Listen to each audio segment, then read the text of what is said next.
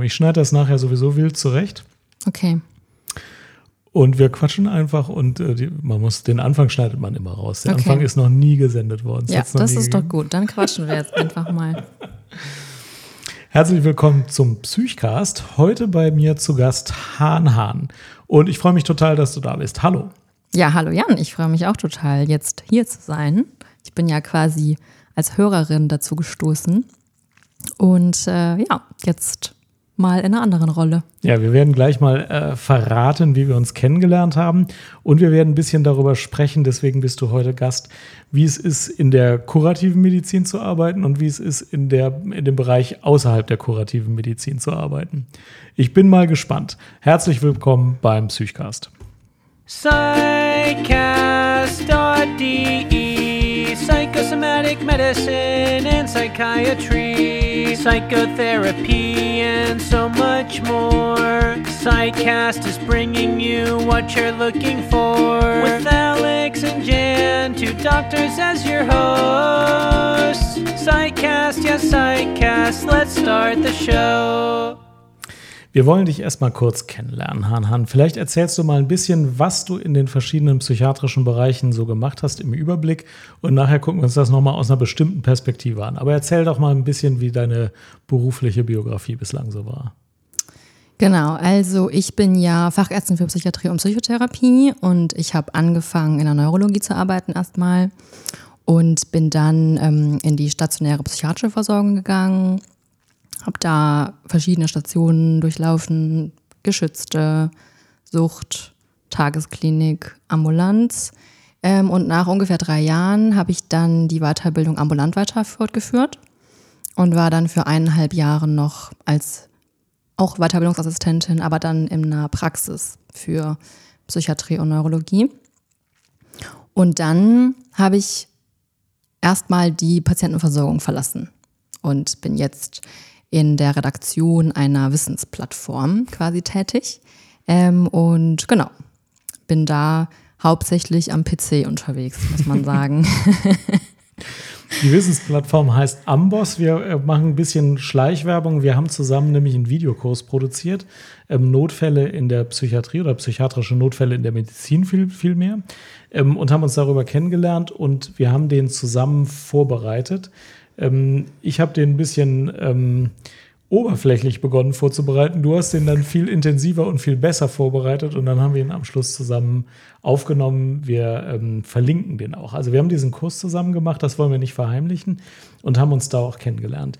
Ähm, ich wollte jetzt gerne mit dir mal besprechen, wie diese verschiedenen ähm, Lebensphasen für dich so waren mit folgender Perspektive. Also wenn man noch jung im Job ist, dann überlegt man sich ja vielleicht, welcher Bereich in der Psychiatrie ist überhaupt was für mich. Und in der Psychiatrie gibt es ja auch sehr unterschiedliche Bereiche, wie du schon gesagt hast. Geschlossen, stationär, vollstationär, ähm, ambulant, außerhalb der Medizin. Und du kennst alles aus der, also du hast alles selber gemacht.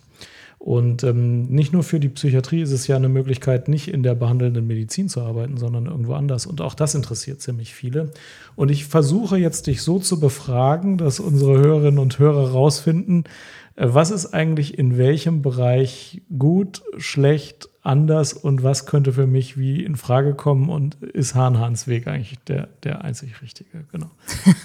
Sicherlich nicht. Ähm, und ich denke, wir sollten ein bisschen chronologisch vorgehen, so wie du gestartet bist. Äh, am Anfang fangen die meisten ja in der Klinik an, vollstationär, und du hast gesagt, du hast auch auf einer geschützten Station angefangen. Kannst du ein bisschen charakterisieren, wie das Arbeiten auf einer geschützten Station so ist, wie sich das so anfühlt und wie man so da das Leben lebt? Ja, das kennst du bestimmt besser als ich, aber okay, ich probier's. ähm, genau, also die meisten fangen ja in einem stationären Setting an. Ich glaube, das macht auch irgendwie Sinn. Man ähm, ist da eingebettet in einem großen Team. Man hat viele Menschen, die man irgendwie fragen kann, wenn man irgendwie unsicher ist. Ähm, und auch auf der geschützten anzufangen, glaube ich, hat Vorteile. Man sieht halt direkt so die ausgeprägtesten Krankheitsbilder und das hilft dann, glaube ich, einem später auch nochmal bei anderen Krankheitsstufen einzuordnen, okay, wo befinde ich mich jetzt gerade? Ne? Also ich stelle mir vor, wenn man quasi erst spät wirklich die stark ausgeprägten oder die, wenn man erst spät sieht, was ist so das Maximalausmaß ähm, einer Schizophrenie oder einer Manie, dann denkt man vielleicht vorher schon, oh, das ist jetzt total schlimm, aber dabei geht es noch viel schlimmer quasi. Und man hat dann irgendwie so ein bisschen so ein, es fehlt so ein bisschen die Relation. Mm, ich fand das auf jeden Fall sehr hilfreich und ich bin sehr dankbar, dass ich das direkt am Anfang machen konnte. Ähm, und ja, was macht man da? Also letztendlich ist man auch ganz normal auf einer Station, die Tür ist halt zu, ne? man hat einen Schlüssel.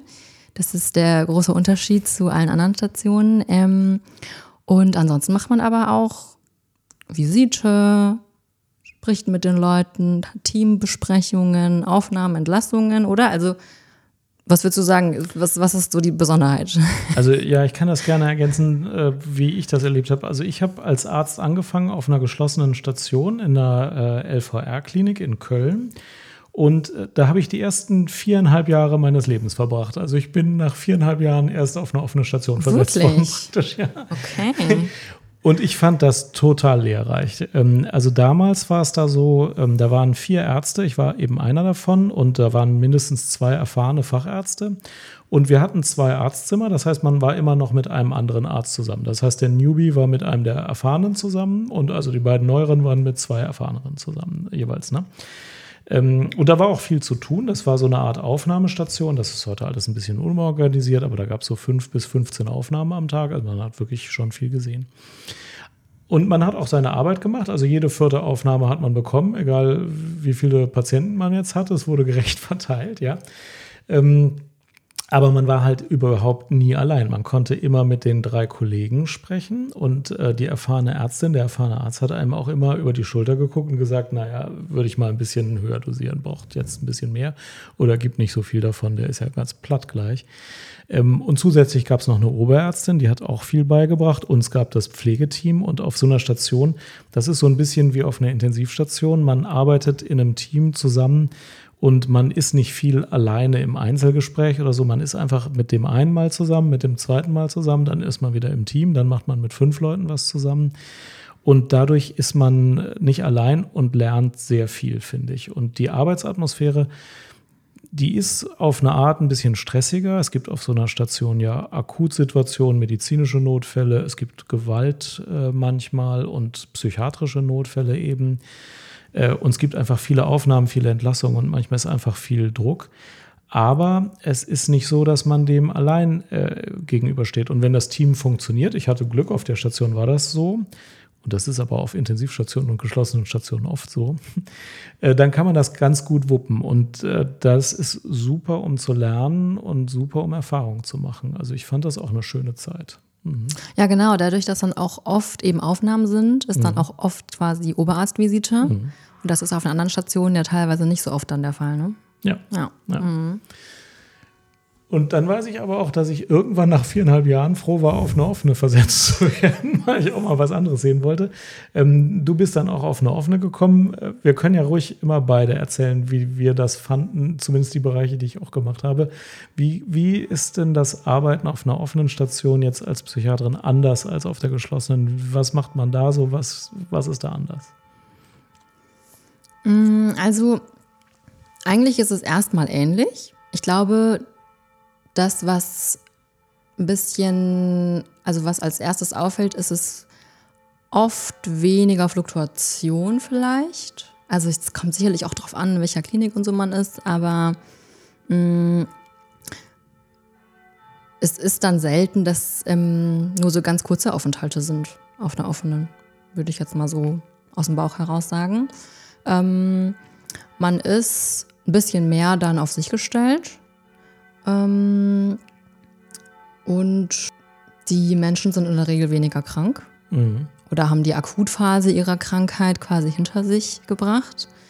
Ähm, aber man hat dann eben quasi auch die Tür nicht mehr. Also man muss dann eben auch mal, wenn man dann die Station verlässt bei Feierabend, nachdenken, ob das alles jetzt so, so gut geht die Nacht über. Also das mhm. Glaube ich war, es ist schon ein bisschen länger her bei mir, aber ich glaube, das waren, glaube ich, so Ja, oder? Was wirst du sagen? Passt das so zu deinem Erleben? Ja, ich überlege auch gerade, also mir ist als Gefühl in Erinnerung geblieben, mit zwei Ärzten vier Aufnahmen zu machen, ist irgendwie weniger als mit vier Ärzten acht Aufnahmen zu machen. Irgendwie.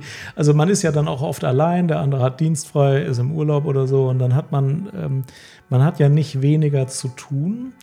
Ähm, auch wenn das alles nicht so dicht getaktet ist. Ähm, und man hat irgendwie einen längeren Zeitraum, den man irgendwie so planen muss. Also wenn dann eine Behandlung über vier Wochen geht, muss man einen Therapieplan über vier Wochen irgendwie verfolgen. Die Wünsche der Patienten nach längeren Gesprächen sind höher. Also das ist auf der geschlossenen ja manchmal gar nicht so, dass überhaupt ein Wunsch nach einem längeren Gespräch besteht. Viele kurze ja, aber längere sind, sind gar nicht so drängend. Aber auf der offenen hat man dann plötzlich 20, 25 Patienten, die alle eigentlich ein längeres Gespräch führen wollen. Und ähm, dann hat man mehr Herausforderungen dieser Art. Aber die Arbeit ist auch ein bisschen planbarer. Also, weiß ich nicht, zwei Aufnahmen kriegt man vormittags locker unter und dann kann man sich den restlichen Tag relativ gut planen.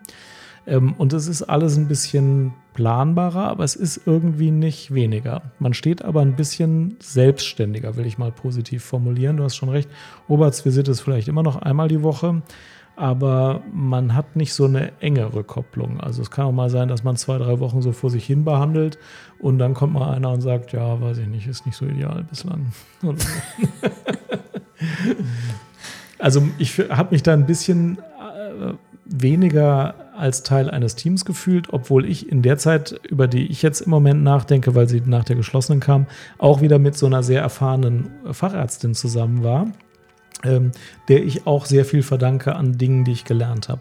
Heute ist das oft so, dass auf den Stationen mehr jüngere und weniger erfahrene Ärzte sind. Die Erfahrenen sind jetzt inzwischen meistens die Oberärzte und die Assistenten sind oft jünger. Also vor 10 Jahren, 15 Jahren waren auch die Assistenzärzte so zur Hälfte Leute, die das schon seit 20 Jahren machen. Das macht einen großen Unterschied, glaube ich, mhm. in der mhm.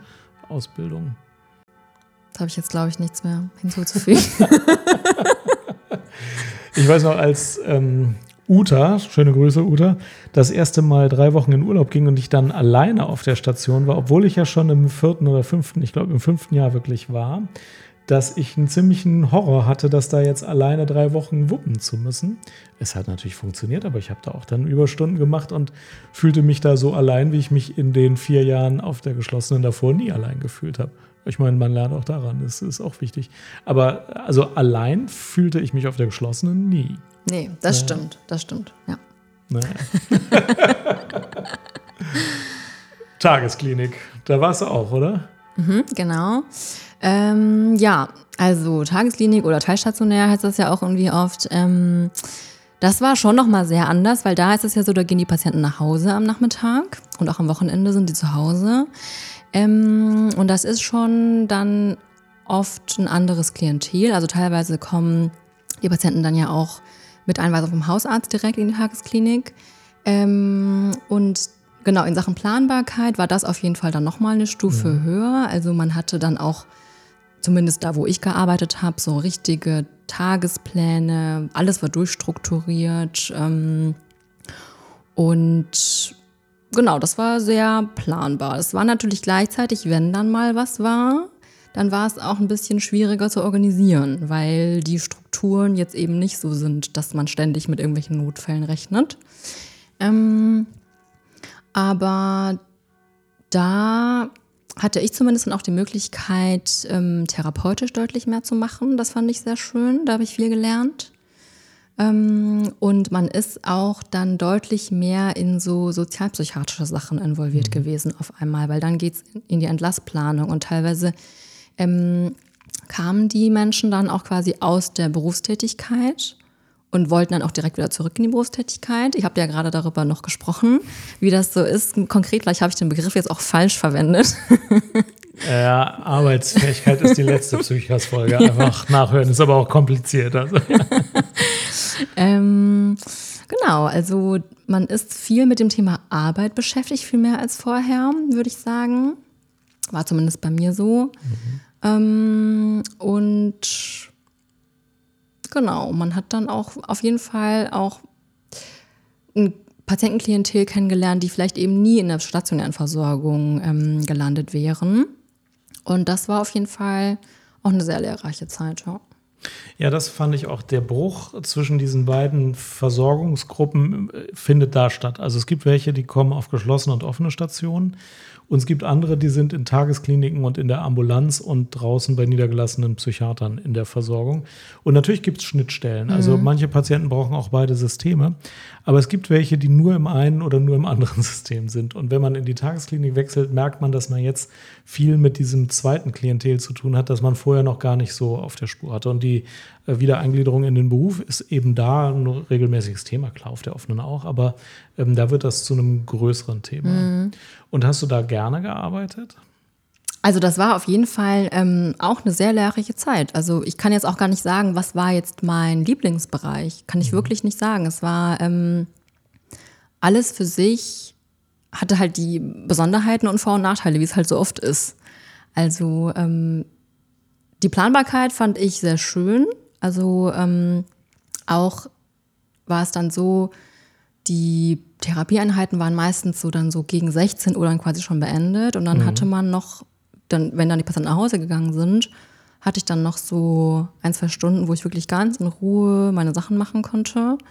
Ähm, das hat man ja quasi auf einer in der stationären Versorgung nicht. Da musst du ja jederzeit damit rechnen, dass jetzt nochmal irgendwie jemand klopft oder irgendwas passiert. Das war in der Tagesklinik dann, das war, das war eine Besonderheit, ja.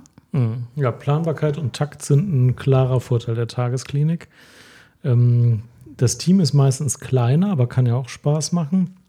Und die therapeutische, ähm, das, was man therapeutisch machen kann, ist, ist irgendwie mehr an Gesprächen, an Berufsintegration, an sozialen Diensten aktivieren und äh, die, das Zusammenspiel aktivieren. Das fand ich auch gut. Ähm, und man hatte die Briefe pünktlich fertig. Also sonst hängt man den Briefen irgendwie hinterher oder da weiß man, okay, der geht nächste Woche Donnerstag, ich kann schon mal anfangen, den Brief zu schreiben und dann hat man den Brief fertig, wenn der Patient geht. Das ist ganz hilfreich da. Genau, man hat da quasi so diesen Slot für sich, diesen ähm, ruhigen Arbeitsslot, wo man so Papierkram erledigen kann. Ja. Jetzt muss ich aussteigen aus der meinen eigenen Erfahrungen, aber du hast weiter, weitere Bereiche kennengelernt. Du hast auch, hast du auch in der Ambulanz eines Krankenhauses gearbeitet? Poliklinik, ja. Poliklinik. Mhm, Erzähl genau. mal, wie da das Leben so ist. Ähm, das war auch total spannend. Also man hat da ja oft so Spezialsprechstunden dann. Und ähm, dann kommen quasi Patienten, um eine besondere Sache abzuklären. Und dann hat man die Möglichkeit, in dieser Sache so ein bisschen sich zu spezialisieren. Also oft gibt es ja so Sprechstunden, Schlaf, Demenz, ADHS. Ähm, und dann kann man sich da so ein bisschen reinfuchsen. Und ähm, das hatte dann so ein bisschen, so ein, man fühlt sich so ein bisschen wie so ein Praxisbehandler schon. Man hat dann so sein Behandlungszimmer, die Leute kommen von extern, haben einen Termin, gehen danach wieder nach Hause. Ähm, das war ganz spannend, weil man auch nie so richtig wusste, wer kommt da jetzt. Das war halt immer sehr unter unterschiedlich, ja. Ähm, aber da ist natürlich wirklich so ein bisschen so ein Praxisfeeling. Also man hat ähm, natürlich immer noch einen Oberarzt im Hintergrund. Ähm, aber irgendwie die meiste Zeit sitzt man dann doch alleine da im, im, im Therapiegespräch. Ähm, genau, also das ähm, war dann, die, ich denke, die Besonderheit in der Poliklinik war dann quasi im Vergleich zu stationär, teilstationär, dass dann wirklich die Termine dann auch schon feststanden. Also in der Tagesklinik kann man ja auch mal, keine Ahnung, wenn wirklich irgendwie eine besondere Situation ist, sagen, wir verschieben das Gespräch nochmal auf morgen oder wir verschieben, das Gespräch um zwei Stunden, ist das in Ordnung. Aber wenn man in der Poliklinik ist, dann, dann haben die Menschen Termine und dann sind die da. Und wenn du dann in Verzug gerätst, dann ähm, weißt du halt, okay, da sitzt halt jemand schon und wartet. Das äh, ist so das Praxisfeeling, was man da schon so ein bisschen bekommt.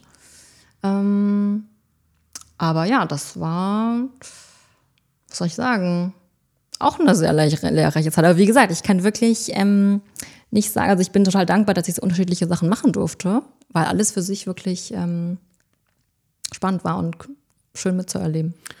Nächste Etappe, niedergelassene Tätigkeit.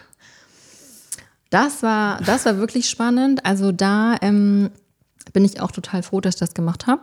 Ähm, das war wirklich, da hat man noch mal wirklich noch mal eine ganz andere Seite kennengelernt von Psychiatrie und Psychotherapie. Also ähm, weil in so einer ambulanten psychiatrischen Praxis da ist alles möglich. Also da kommen quasi zum einen die Patienten hin, die chronisch krank sind, die ähm, eben ambulant betreut werden, aber immer mal wieder auch stationär aufgenommen werden oder irgendwie man hat Kontakt mit dem gesetzlichen Betreuer oder Bewo-Betreuer. Also das ist, ähm, man hat quasi diese Versorgung. Dann hat man Kontakt zu Menschen, die sagen, ich habe da, ich möchte das mal abklären. Ich denke, eventuell könnte ich das und das irgendwie haben. Dann, also es ist wirklich ganz, ganz bunt gewesen, was man da quasi getan hat. Und das war ganz spannend. Also manche Krankheitsbilder führen ja auch selten zu einer teilstationären Behandlung. Also das ähm, hat das Bild irgendwie so komplettiert, würde ich sagen, mhm. die ambulante Zeit. Ja. Also das war nicht nur das eine Versorgungscluster, sondern da waren auch Patienten, die auch mal im Krankenhaus waren und früher mal schwer krank waren und jetzt weiter betreut worden sind, wenn ich das richtig verstehe. Ja, beziehungsweise ähm, haben ja chronisch kranke Patienten in der Regel irgendeine Form von ambulanter Dauerbetreuung, mhm. Dauerbehandlung. Und das findet ja entweder in der PIA statt oder eben in einer normalen Praxis quasi. Also das war, das war richtig bunt. Also ähm, genau. Wie fühlte sich das an, was Arbeitszeiten und Stress bei der Arbeit so anging?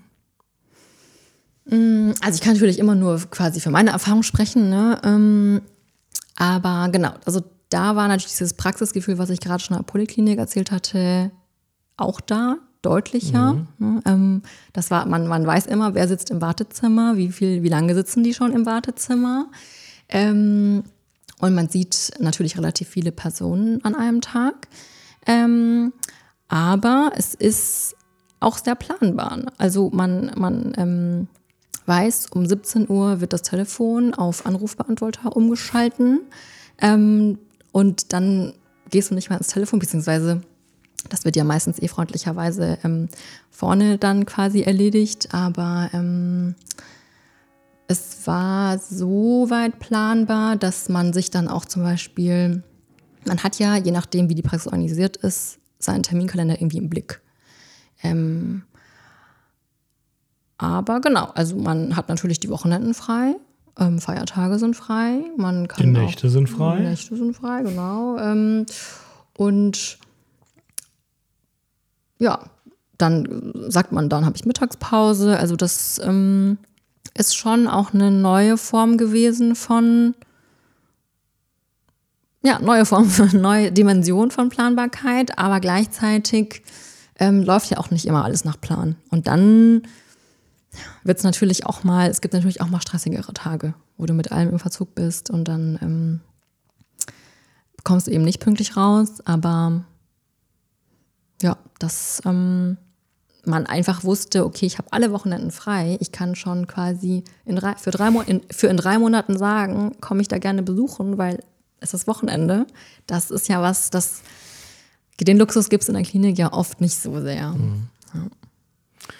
Okay. Gut, Hannah, und du bist jetzt als junge Ärztin jetzt in einem nicht mehr klinischen Bereich und hast dahin gewechselt. Und das interessiert wahrscheinlich viele sehr, die diesen Schritt nicht oder noch nicht oder weiß der Teufel wie nicht gemacht haben. Äh, gib uns noch mal einen Einblick da rein, was du dir überlegt hast und wie dieses Arbeiten für dich so ist.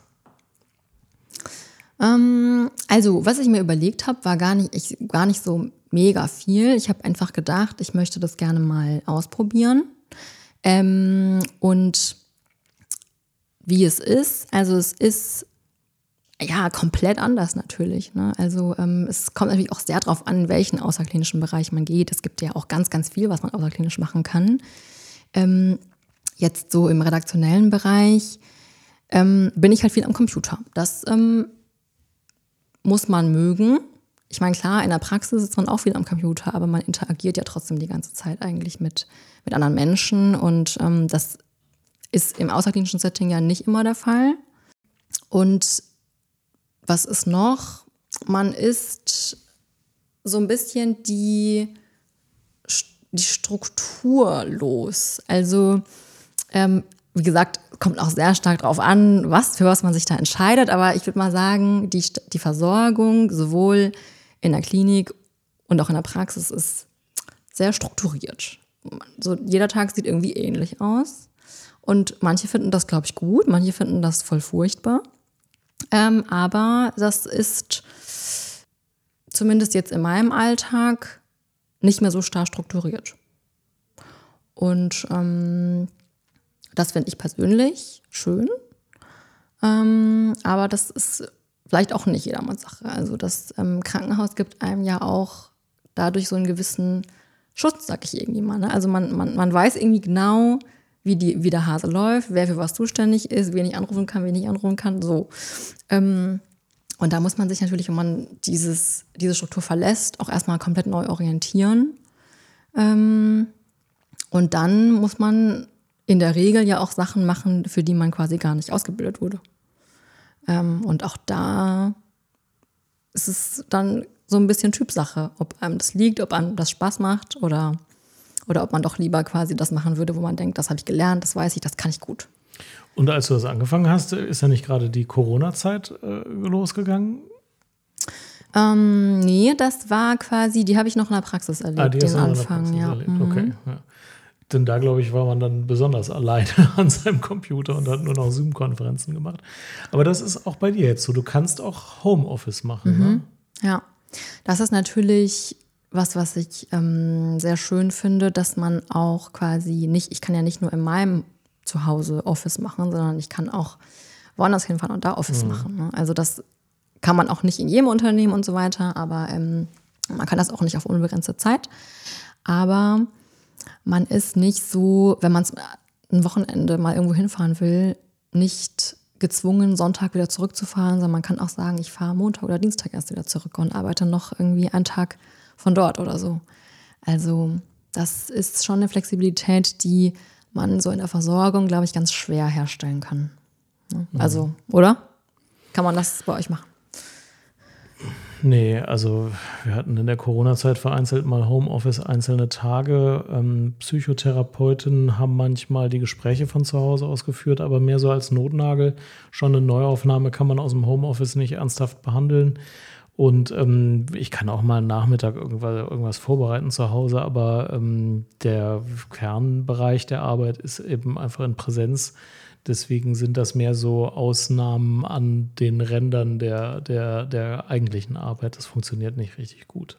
Ja, ja. Ja, ja. ja. ja und, und wenn du jetzt mal so alle diese verschiedenen Bereiche anschaust, gibt es irgendwas, ähm, wo du sagen würdest, hier ist das Gefühl ganz anders? Also, wie würdest du das so in der Rückschau sehen, diese verschiedenen Bereiche? Also, wie gesagt, ich kann jetzt nicht sagen, was mir besonders gut gefallen hat oder was mir gar nicht gefallen hat. Das hatte alles ähm, unterschiedliche Facetten. Ähm, aber ich würde schon sagen, also die Zeit auf der geschützten Station war schon die aufregendste und irgendwie auch die prägendste für mich ähm, in meiner bisherigen äh, Psychiaterlaufbahn. Das geht wahrscheinlich vielen so. Ähm, und Was war die Frage nochmal? naja, also ich will sie mal anders formulieren. Man macht ja keine Formulatur im nicht klinischen Bereich. Ähm, und trotzdem sehe ich, dass junge Leute sich jetzt, äh, wenn sie Medizin studieren, noch überhaupt nicht festlegen, wie lange sie im klinischen Bereich bleiben wollen. Und viele haben das auch schon auf der Spur, machen schon nebenbei ein bisschen was im nicht klinischen Bereich und haben eigentlich auch auf der Kette, dass das auch ein Berufsfeld ist, das das ja auch interessant sein kann. Ich habe immer ein bisschen Sorge, dass dann so viele in den nicht klinischen Bereich gehen, dass man in den Kliniken nicht mehr genügend Ärztinnen und Ärzte hat. Aber auf einer individuellen Ebene, finde ich, gibt es eine ganze Reihe von Gründen, das zu erwägen. Ähm, man kann das aber nicht gut kennenlernen und oft ist auch dieser Mythos, wenn ich einmal aus der Klinik oder aus der Praxis raus bin, komme ich nicht mehr zurück, was nicht stimmt. Ähm, und trotzdem ist das ja ein Feld, das, das ist so eine Art verbotene Frucht irgendwie. Das ist ja ein reizvolles Feld. Mhm. ähm, was würdest du jemandem raten, der sagt, das finde ich interessant? Kann man da neben dem Job ein bisschen was drin machen? Kann man als Studentin oder Student da mal reinblicken oder wie kann man sich dieses Feld überhaupt erschließen? ich habe das ja quasi damals gar nicht gemacht, deswegen bin ich da jetzt, glaube ich, gar keine Experte für. Aber ähm, es gibt sicherlich die Möglichkeit, quasi über einen Werkstudierendenjob ähm, mal irgendwo reinzuschnuppern. Ähm, nebenher, mh, ich, das gibt sicherlich, dass äh, Menschen das machen. Ähm, Stelle ich mir halt schon anstrengend vor, weil eben der Beruf im Krankenhaus in der Versorgung schon auch viel von einem abverlangt. Und dann, wenn man dann noch zusätzlich etwas machen möchte, das ist ja eben doch auch nochmal ein anderes System. Also man muss sich da auch irgendwie erstmal so ein bisschen reinfinden und kennenlernen. Ähm, das ja, kann man sicherlich machen. Aber das Ähm. System ist auch ganz hip. Ne? Ich war bei euch in Berlin und da hat so ein netter junger Mann mir so eine Espresso an so einer riesengroßen Espressomaschine gemacht. Hat sich dann rausgestellt, war einer der Gründer der ganzen Unternehmung da und war schon auch alles recht hip. Ganz viele junge Leute, die da relativ viel kreativ gemacht haben. Man konnte sehen, wie die da alle so vor sich hinwerkelten. Also es hat schon auch, auch einen eigenen Reiz, den man jetzt in so einer Poliklinik nicht unbedingt überall spürt, oder?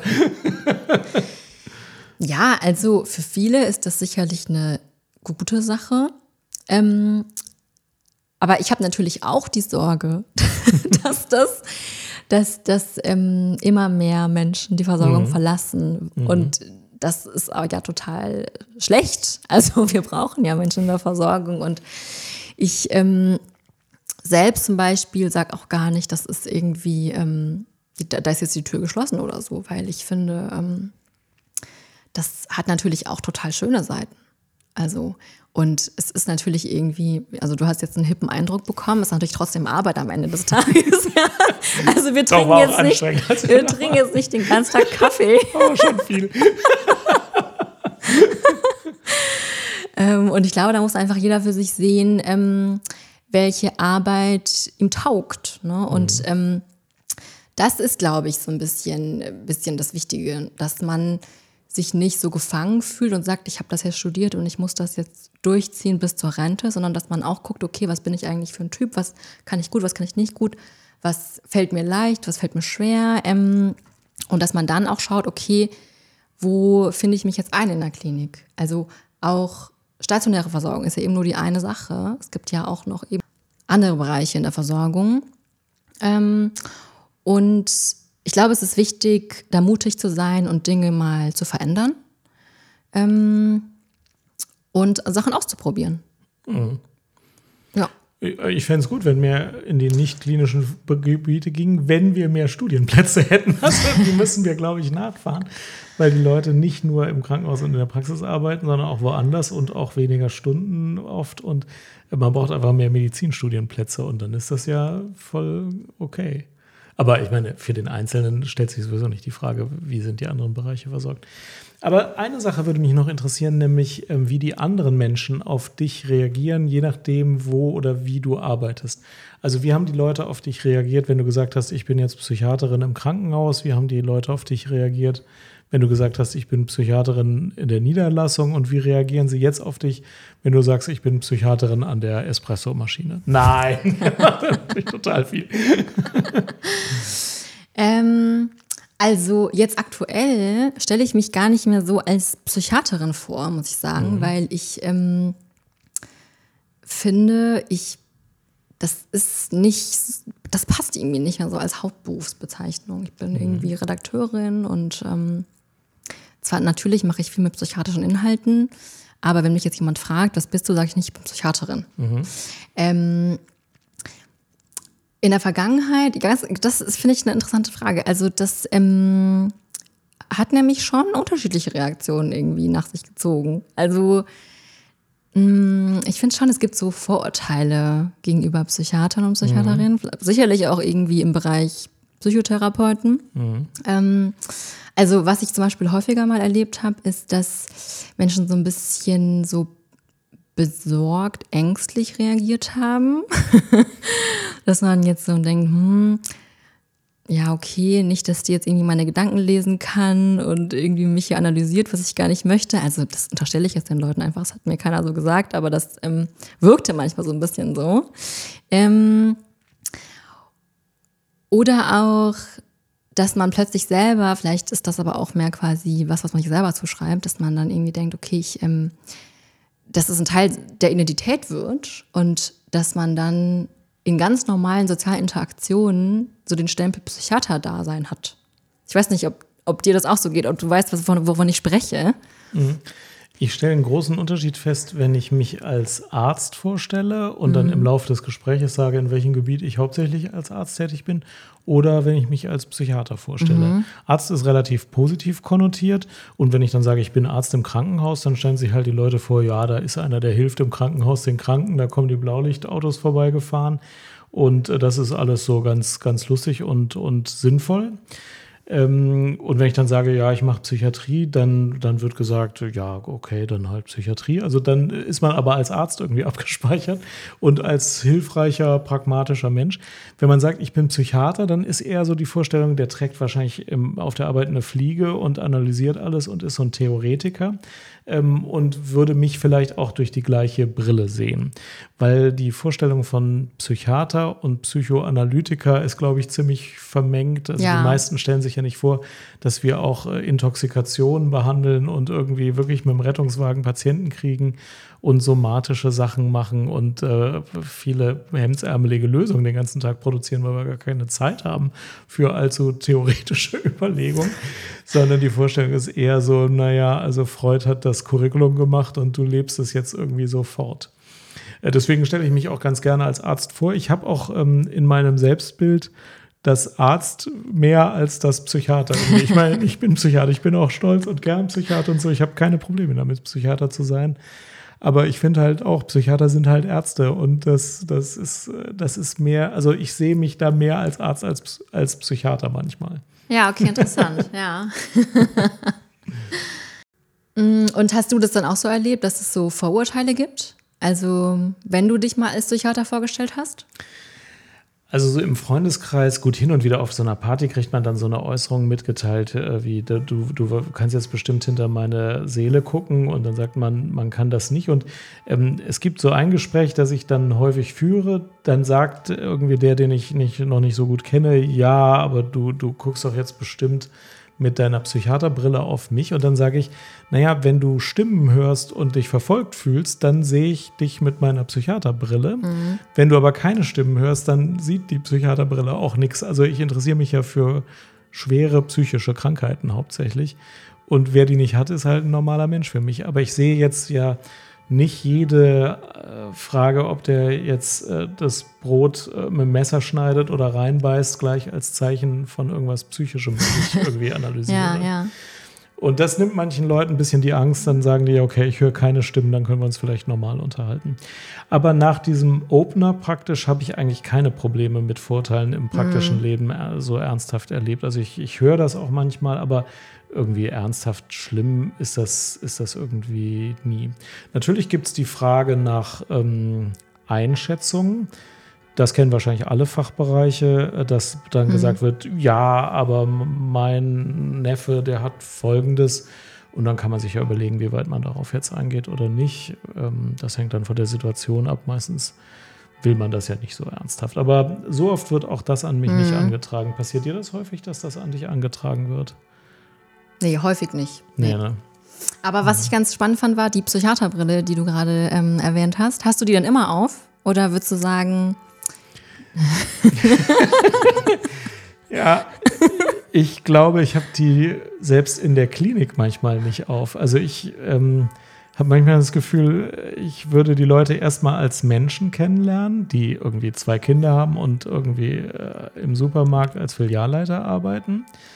Und dann erzählen die mir auch, dass sie jetzt eine Depression haben. Mhm. Aber das, das ist dann, ich sehe die ja nicht durch die Psychiaterbrille zuerst, sondern ich sehe die erstmal als normale Menschen irgendwie. Und dann haben die auch eine Depression und ich weiß auch ein bisschen, was man da tun kann. Das war hoffentlich besser, äh, als, als wenn ich jetzt nicht Psychiater wäre. Und dann helfe ich, aber ich habe die, diese Psychiaterbrille eigentlich nie an. das ist vielleicht auch kein, kein, keine gute, kein gutes Bild, ne? Also, mhm. weil, also ich würde mal behaupten, wenn man sich jetzt so gänzlich nicht für menschliches Empfinden mhm. und Denken und so interessiert, mhm. dann entscheidet man sich nicht für die Psychiatrie. Das, das heißt, ist jetzt auch nicht so, dass man die mal aufsetzt und mal absetzt. Ne? Ähm, aber ja, also ich würde auch nicht sagen, dass das bei mir so ein Prozess ist von An- und Aufziehen von irgendeiner Brille. Ja. Mhm. Wie unterscheiden sich Psychiater sonst von anderen Ärzten? Ähm, Sie haben mehr Zeit zum Mittagessen. Richtig? Doppelt so lang wie Internisten, dreimal so lang wie Chirurgen, ja. Prozentual gesehen kann man wahrscheinlich davon ausgehen, dass ein tiefes Interesse für Denkprozesse, Handeln, Fühlen bei Psychiatern einfach logischerweise und notgedrungen irgendwie mehr an der Tagesordnung ist. Man, man wird ja auch durch diesen Prozess geschleust, also im Rahmen der Facharztweiterbildung. Allein diese 150 Stunden Selbsterfahrung, dann was 36 Doppelstunden Barland oder so ist das, glaube ich. Ne? Ähm, man wird ja ganz viel konfrontiert mit Fragen. Denk mal darüber nach, wie ist das eigentlich so? Und dann, das, man, man trainiert das ja auch. Und ähm, dann wäre es ja auch irgendwie unnatürlich, wenn man das gar nicht auf sich selber anwenden würde und nur machen würde, wenn man den Psychiaterknopf anmacht und dann, wenn man den ausmacht, dann denkt man gar nicht mehr über sowas nach. Also ähm, ich glaube, durch den Alltag und durch das, was man eben auch immer bespricht und so weiter, ähm, ist das einfach irgendwie ein präsenteres Thema. Hanan, dein Schlussstatement, warum ist es schön, Psychiatrie zu machen, egal in welchem Bereich? Weil man viel Zeit hat, Menschen gut kennenzulernen. Und ähm, man auch quasi, das klingt jetzt irgendwie so abgedroschen, aber es ist ein ganzheitliches Fach. Also, ja, und das, ja, das, mehr kann ich dazu nicht sagen. Ich finde, es trifft es aber sehr gut. es ist wirklich ein ganzheitliches Fach und das ist einer der Gründe, warum es so viel Spaß macht. Hanan, herzlichen Dank für das Gespräch. Du hast uns einen Einblick gegeben, was für unterschiedliche Bereiche es in der Psychiatrie gibt. Das finde ich nämlich auch ganz wichtig, welche Reize da so liegen und welche Reize das aber auch so verbindet. Vielen Dank für das Gespräch, Hanan. Ja, danke für die Einladung. Sehr gerne. Und euch Zuhörerinnen und Zuhörern viel Spaß, heute noch einen schönen Tag und bis bald. Psychcast.de Psychosomatic medicine and psychiatry, psychotherapy, and so much more. Psychcast is bringing you what you're looking for. With Alex and Jan, two doctors as your hosts. Psychcast, yes, Psychcast, let's start the show.